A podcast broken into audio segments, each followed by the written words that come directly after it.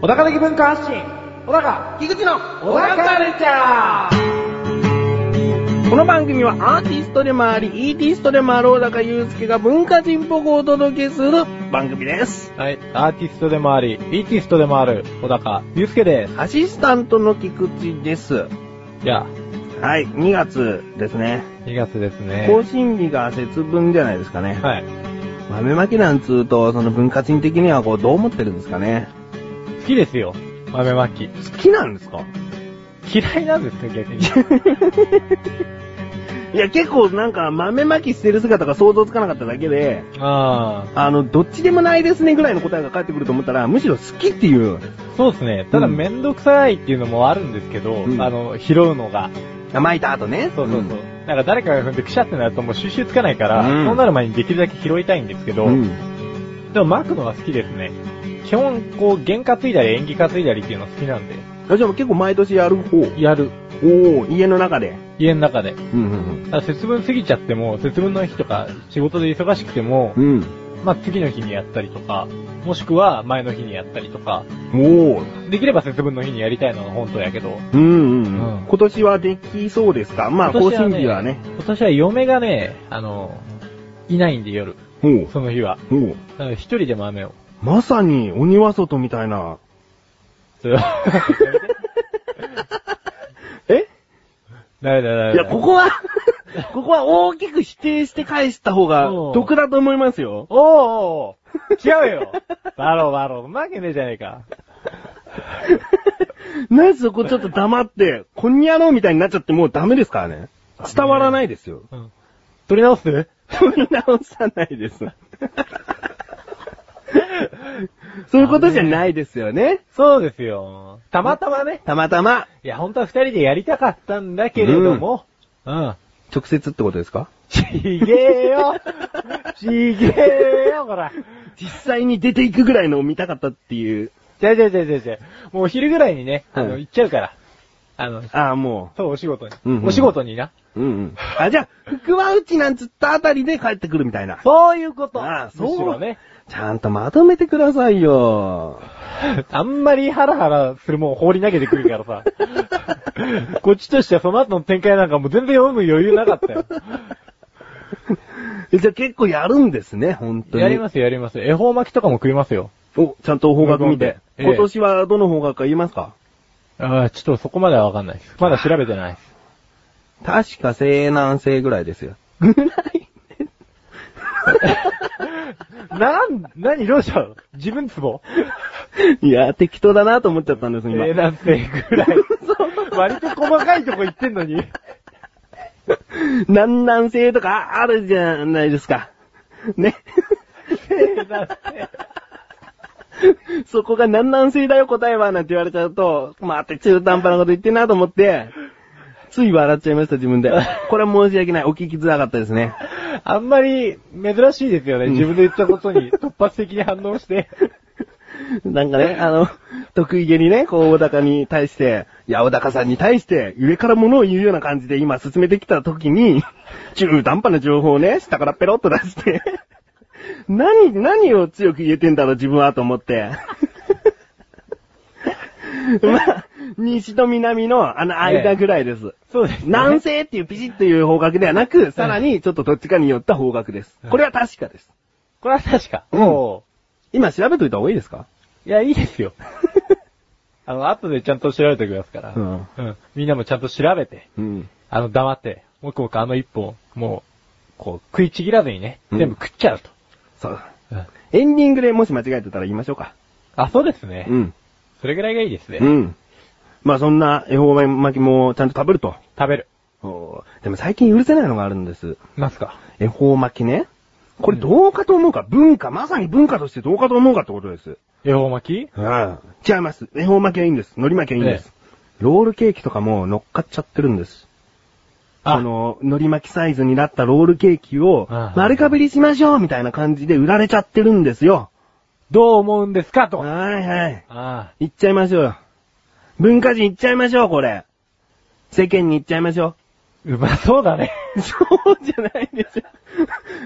何いや、言うよ言うよ言ってください。そもこそんもなのよ、許せないタイプでしょそもそもよ、はいっていう話ですよ。まあそもそも何も知らないんだけれども。うんあのー、あれでしょ恵方巻きってさ、結構縁起物がこうさ、具として入ってるわけじゃない。そうそうそうそう。そうそうそう、それを海苔で食って丸めて、うんまあ無言で食うわけだ。うんこう日本人が大切にした文化のうん結晶だ、ある意味。そうだよそれがいきなり西洋からね、うん。い。入ってきたロールケーキなんかを、うん。海苔巻きサイズに合わせて、うん家族で黙って食うと、うんふざけろっつってね。そう。それを、その恵方を向いて食ってる姿、うんアホです。意味がないから、そ黙うだってねそれを、もくもくロールケーキ食ってるなんてアホですよ。演技がないからね。うんそれで、俺思う。多分やってる人いない。 いないか。いないと思う。多分ね、みんなね、分かってると思う。あってるか、切っちゃうか、そんなロールケーキ。切っちゃうと思う。うん恵方巻きには確かに喧嘩するけど、それをやろうと思うのは、誰かのこう、友達とかでね、なんか集まってパーティー的な感じで、ちうんょっと笑い取ってやろうみたいなやつが。あ、そういうことだな。はい家族がな、こう、揃ってちゃんとロールケーキじゃあデザートに恵方向いて食いましょう、黙ってよみたいなことはやんないよなそ。うそう。多分ね、うんあの、スザンヌの家ぐらいだと思う。 スザンヌさんに悪いよ。そんな転生しろ。 スザンヌさんの家ぐらいだと思う。そこじゃねえよ。あ そこじゃないさん付けしなかったことじゃねえ よ。あ、そっちうんか。ええまあ、パーティー気分だったらね、誰しもやるかもしれないけどってことそうね。そうそうそうそう、うん。いきなり、ないでしょ。さすが に。日本人として。っていうか、なんていうか、一般常識のある人として。そうだようねん。だって何のためにっていうさ、そ それで何幸福が舞い込んでくるみたいなことでしょ、要は。だったらもう恵方巻き自体買うんじゃねえよ、みたい な感じになるじゃないですか。そうだよねそうそうそうそう。あーあ。まあ、さすが文化人という感じですね。ほんと豆巻きも恵方巻きもしっかりと、そう節分行事をやると。何気やってるんだよ、と。ああ、うんいいと思います。うん。えやってないと思った。やってないと思いましたよ。さすが文化人っつってた割に は、あれですね、最初は随分見下げた評価から入ってますけど、その辺は、いや、こういうギャップが好きなんです、自分は。ああ、こういう人なんだろうなって思い込んだ後に、いやいやいや、っていう感じで、ああそうなんだっていう発見が好きなんです。ああ、うんそうですね。発見した方がね、うん学ぶよりも何倍もこう、実感が湧きますからね。そう。アシスタントもなんか知ってる感じで進めるのも、聞いてる人面白くないでしょ。ああこの人は恵方巻きを食べてるってことを知ってるから、はい恵方巻き食べてるんですよね。そうなんですよ。っていう会話しても面白くないです。うんだから西南西ぐらいって言ったのそれは。どこだろうねそ。れはどこだろうね。うん開始何分ぐらいだったか、よく覚えてないけれど も。まあ文化人がね、こうパシッと、今年はここですよって言ってくれれば、うんそんな中途半端な情報も出なかったんじゃないかエなンと。ディングまでにググっときま すわ。じゃあエンディングにちゃんと報告しますので、はい。えー余裕のある方はね、もう豆巻きだけでも、恵方巻きだけでも、そやった方がいい。う。そう。今年、初めの方だから。うんあ、初めの方 とか、またアバウトなこと言って。 ね、あんまりアバウトなことはね、やっぱやめとこうね。弦を担ぐ意味も込めてね、うんしっかりやろうね、と。うん。うん。じゃあ、小田カルチャーにも、服が来いと、服はうちと、そう。福は内と。鬼は外と、鬼は外。鬼は何だろうね、この番組の。鬼は いないんじゃないのだって二人だからさ、どっちかが鬼になっちゃったらどっちかが出て行って一人だけの団体になっちゃう。物でもいいんだよ。物っていうか、その、架空のものでもいいんだよ。あ、鬼うん。無言無言 無言大丈夫だと思うよ。あ、そうなのうん。まあ、間も大事だけどね。まあまあ大事。だからそこはうまくできてんじゃないのそうだねう。ん。じゃあ、ないのね。ない。うん。追い出すものは何もない。じゃあ、とにかく服がいっぱい舞い込んでくればいいなとそ。うそうそう。うん。あ服で、服でいっぱいになりたい。あ。 いっぱいになりたいね。なりたい。ああ。じゃあ、頑張っていきましょう。はい。ということで、ここで一旦、試合です楽しいクトークとは、楽しむポッドキャスト番組である。一つのことを二人で語る。楽しく語る。語る、語る、語、ガタ。メガネたまーにと、マッシュルがお送りする、楽しいクトーク。リンクページから行けます。ぜひ聞いてね。ガタ。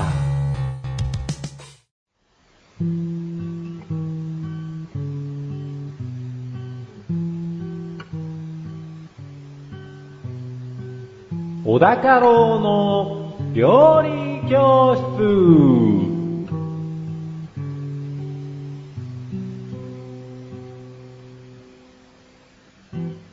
このコーナーは料理研究家の小高郎先生に食についてあれこれご指導していただくコーナーです。ちなみに番組内で料理は一切いたしません。よろしくお願いします。よろしくお願いしま先生、早速ですが、他に食材、お料理、テーマお願いします。す。ケチャップで。お初調味料ですかね初調味料ですね。ケチャッ プ。ケチャップ大好きでしょケチャップ大好きってちょっと子供っぽいですよね。そうですそ、の、そのイメージを、そうですよねって押し付けられることは、ちょっと心外です。ただ今日の T シャツの、なんて言うんですかね、袖口とかはケチャップ色だね。それは、それ単に赤色のだけなんで、注目しないでいただけますかね。はい。はい、よろしくお願いします。はい、よろしくお願いします。うんケチャップとは、はい。えー、そもそも、トマトケチャップのことを指すんじゃないんですよね。おー、もう意外だわ。もう意外でしもょう意外です。もう意外でしょはい、心外です う。ん。 その袖口の、色が、いいですよ。そうだね。じゃあ、あのーまあ、トマトを用いたものがトマトケチャップ。はうん。だからそもそもケチャップっていうのは、過去にはこう、キノコなどで作られたソースや魚醤。い。魚醤。はい。魚醤ってあの、魚に醤油の醤って書くんですけど、のことを、あの、ケチャップってう言ってた時期があった。まあそこが発祥。で、文献上ではですね、1699年に東インドの奥地で、まあソースが初めて確認された。その時も、割と、なんでしょうね、魚醤に近いものだったみたいですね。魚から作られたペースト状のものっていうイメージでいいんですかね。うーん、ちょっと違いますね。あ醤油っぽいどっちかっていうともうまさに醤油っぽい感じなんで、はいはい。もっと流動性のある感じ、はいはい、はい。ケチャップ、トマトケチャップよりかは。はいはい。粘り系っていうか、ええとろみはないんですね。そうですね。なので、ソースに近いのをケチャップっていう発音をしてたみたいですね。もうレッスン1ですね、これなの。はいもう、とてつもない情報でしとた。てつもないやろレッスン 1! ケチャップとは、トマトケチャップだけを指すのではなく、魚醤というものが昔は主に指されていた言葉なんだよですかね。ですね。はいちなみにね、その魚醤の種類なんですけどう、ん。タイのナンプラーとか、はいはい。ベトナムのニョクマムとか、うん。で、秋田のショッツルってやつあるんですけど、これ秋田名物の伝統的にこう、ハタハタで作る魚醤のことなんですね。うん。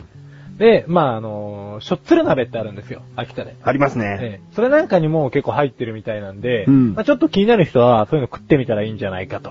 はい。うん。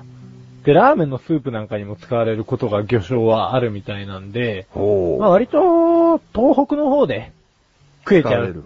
舐められちゃうみたいなは感じですね。で、まあやがてイギリスからアメリカに伝わって、で、ようやくここでトマトケチャップです。い。やっとケチャップがトマトの、そうそうそうそうそう。で、もちろんこのケチャップを広めたのは、はい、どこの会社でしょうかはい。はい、ケチャップ。違います。心外ですね、本当に。 えー、カゴメ。ブー。カゴ。メじゃない。はい。アメリカ だよ。カゴメ日本の会社じゃねえか。はい。はい、ハインツ。ハインツ正解。はい。やったー。やったもうケチャップといえばね、ハインツ。1876 年に、瓶詰めトマトケチャップを販売して、代表格となりましー。た。はい。感じですね。うんハインツのケチャップ美味しいですよね。うん。カゴメのケチャップも美味しいですよね。美味しいですけど、なんかハインツとかもうカゴメももちろんですけども、ええこう出されて、そのメーカーだと、うんもう何の不満もない。何の不満もなこいでれすね、だけジャップだもんなって感じですね。ああ、特に俺、ハインツのあのロゴのデザインは本当にかっこよくて秀逸だと思います。うん。ああとデルモンテというのはあー、デルモンテもねう、ん。あのービニール袋にこう入ってる、あのビニールが結構可愛かったりするんですよね。トマトの柄がプチプチプチプチあ入あ、てそうる。 です。はい。なんでしょうね、この身のない 話は。レッスン2いきますかはい。レッスン 2! トマトケチャップの発祥は、ハインツなんだよですね。ですうね。ん。ああで、まあ日本のトマトケチャップは、これ明治期に、明治、はい。アメリカからこう伝わってきたみたいなんですよ。おー。ええで、そこから、国産製品は1908年、カゴメがお、カゴメですね。広めたという説が有力。説が、過去名詞はまだあるのに説なんですね。説なんです。っていうのも、1896年に横浜で、えっ、と、清水屋っていうところがあるんですよ。うん。この清水屋が先に広めたんじゃないかっていう話もあって、うん。これは二極化してるんで、正直どっちが本とかいまいちよくわからないです。清水屋さんは今に当たる何かとかそういうことでもなく。そうですね。あただ、あのー清水屋のケチャップは、すごいのは、観光懇親会で、同賞を受賞して、宮内庁御用達になったこともあるケチャップです。あ。ほう。なので、まあ、カゴメよりかはなんとなくこっちの方が有力じゃないかっていう説がうん。結構多数派でございますね。今もこう残っていたらもしかしたらそっちの説もいい対決ができたかもしれないですね。そうですね。で、日本はそんなにケチャップ、まあもともと作ってたわけじゃないからそこまで広まってないんですけど、うんちなみにアメリカは消費量年間、えー、何リットルでしょうかうん。えー 全そのアメリカ国民が消費する合計の量ですよね。そうですね。何リットルもう予想つかないんで大きくいきますよ。はい10億リットル。はい、4000万リットルということでね。あ、ちょっと行き過ぎましたね。 でもやっぱり他の世界に比べて抜きんでて、 うん。あの、すんげえ多いみたいですね。やっぱポテトとかハンバーガーにもたっぷり使っちゃうんでしょうね。そうですねう。ん。もう奴らは。やつらとか言わなくていいですうよ。ん、何でも食っちゃうから。 すげえから、ケチャップ食っちゃえば。あ、ケチャップつけちゃえばね、ホットドッグ、ソーセージ、オムレツ、ハンバーガー、うんフライドポテト。うん。何でも合うよね。うん。ということで、何につけるのが一番好きですかあー、やっぱりポテトですかね。ケチャップが欲しいってなるときっていうのはポテトですね。あケチャップ味とかそういうのはいろいろありますけど、ポテトを食べてて、ポテトってやっぱりちょっとパサつくじゃないですか。うんそこでケチャップほどのその水分含んで一緒に食べると、ポテトもやっぱり美味しくなると。俺その手で行くならチキンナゲットが好きですね。あー、チキンナゲットは自分はそのそうパサつくマじゃないですスかマスタードソース派なんで結構です。あーなんというか、まさかの乗ってこない という。あの、マクドナルドさんとかでバーベキューソースはいありますよえねえ。まあ、あれはトマトケチャップと全く関係ないソースなんで、はいいいんですけれどまあそもうですよね、まあ、そこで選ぶのはうん、あの、マスタードソースが好きなんでうん、ケチャップいいです。うん。もう、なんか正直が時にも狂気になることをさ、えーじゃあ、レッスン3いきますはい。気を取り直してえね。レッスン 3! アメリカのケチャップ消費量は、4000万リットルダントツ1位なんだよですね。はい。ちなみに年間どれぐらい消費してるんですか自分ですかはい。いやー、1本、1本と半分ぐらいいけばいいんじゃないまですか。 たそんなことあんめえよ。いや、まあ、オムライスの量がね、年間多かったら、そりゃケチャップたっぷり使えますうよ。ん、冷凍ポテトだって食うでしょ。冷凍ポテト家じゃ食べないですよ。どうにかして解凍しなさいよそれちょっと違いまあす。そういうことじゃないで すよ。そういうことじゃないでしょあそういうことじゃな くポて。テト食べなさいよっつって、あじゃあケチャップ消費しますってことじゃないでしあそょっかそっか、うイんコールじゃないもんね。うん俺塩で食うのが好きなんだけどね。うん。まあ、それも、その情報もいらないじゃないですか、別に。自分のマスタードソースの話ぐらい。あ、あの、復習です。くしです。 この番組共に沈みます。 最後レッスン行きましょはい。う。うん。レッスン 4! おい。でも塩とケチャップをちょっと混ぜて食うのもうまいですよ。それは塩分取りすぎじゃないですか。いやでもということ体に悪いものほど美味しいんです って。まあそこはね、今回ケチャップなんでそう行きましょうか。そう。うん。ケチャップ美味しいと。そうきっとトマトの栄養分もそれなりに取れるんでしょうね。取れますよ。リコピン何ミリグラム配合とかありますよね。それはリポビタン D とかで取った方がいいんじゃないですかね。リコピンは入ってないです、リボビタン D に。あそうなのそれタウリンです。あ、タウリンだ。なんか似てたから間違えちゃった。先生、今回のご指導は以上ですね。以上です。ありがとうございました。ありがとうございました。なあ、俺わかんないことあんだけど、なにくだらないことなんだけどさ、くだらないのそんなの俺に聞かないでよ。えー、こんなくだらないこと誰に聞けばいいんだよ。そんなあなたのためにお答えします。菊池賞のなだらか向上心は毎週水曜日更新。なるほど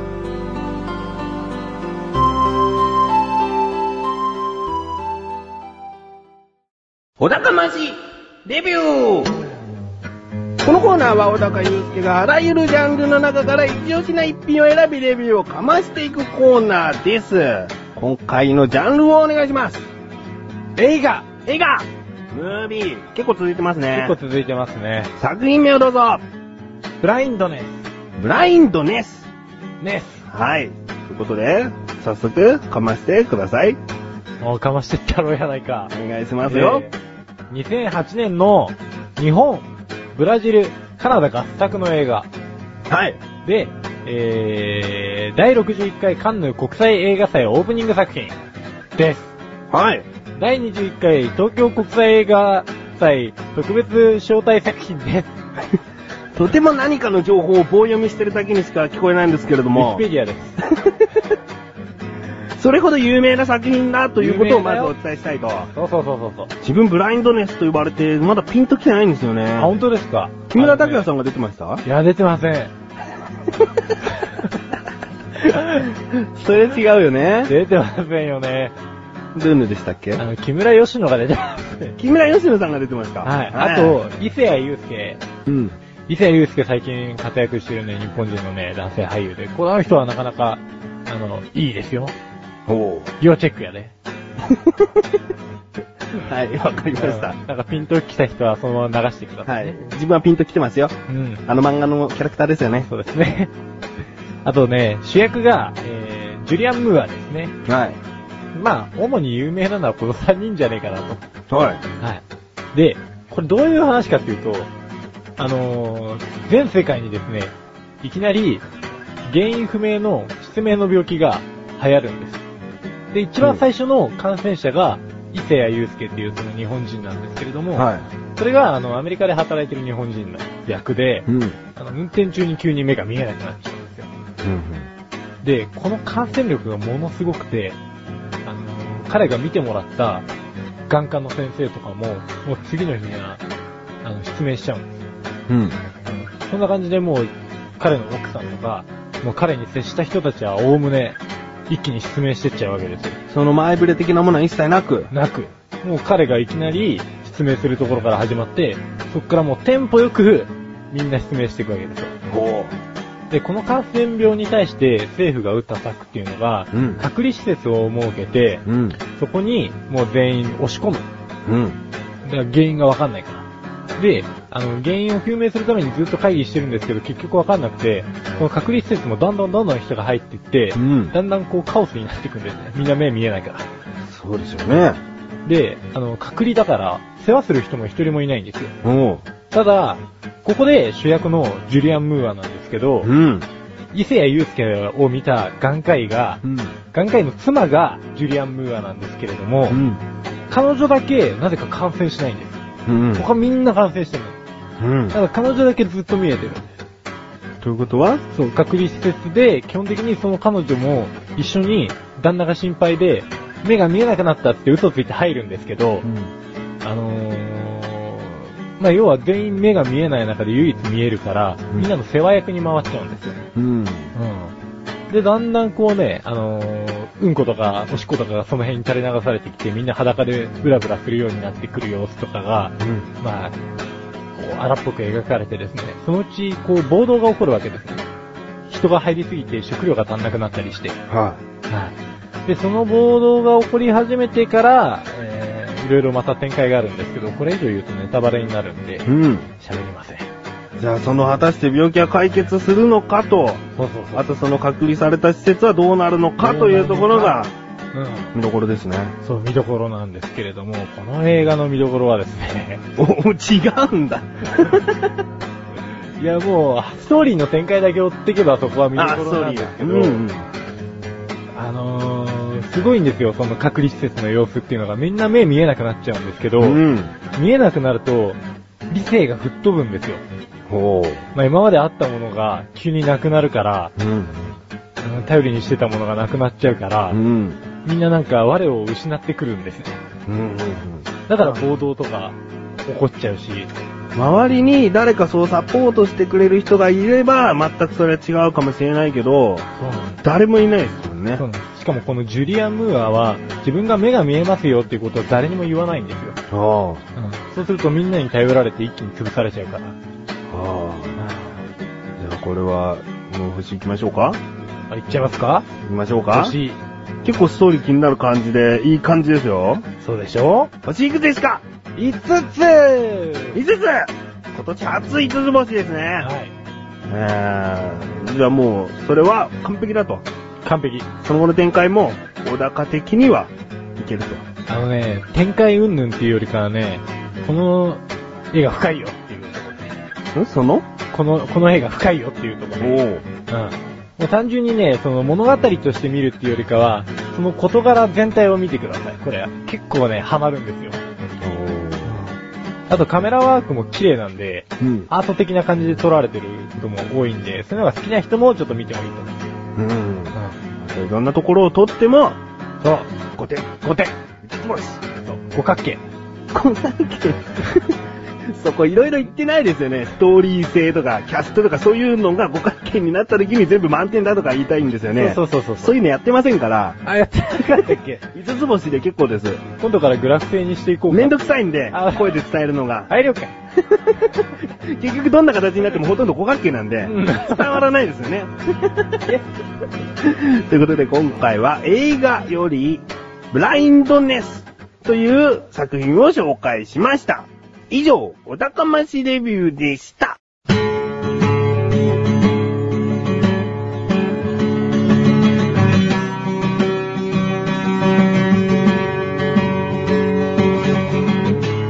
エンディングのだかはい、ということで第23回も終わりを迎えようとしております。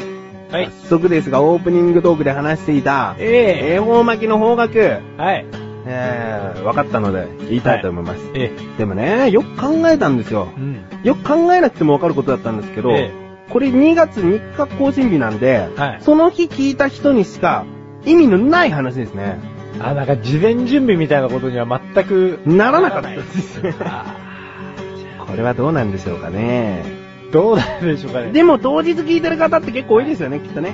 そうそうそうそうそう。うんじゃあ早速ですが、正解を言います。はい。え西南西合ってました。えした西南西やや右っていう言葉がついてましたけど、合ってますよね。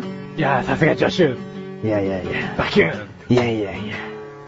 キチャップケチャップバキュンケチャップぶつけられて。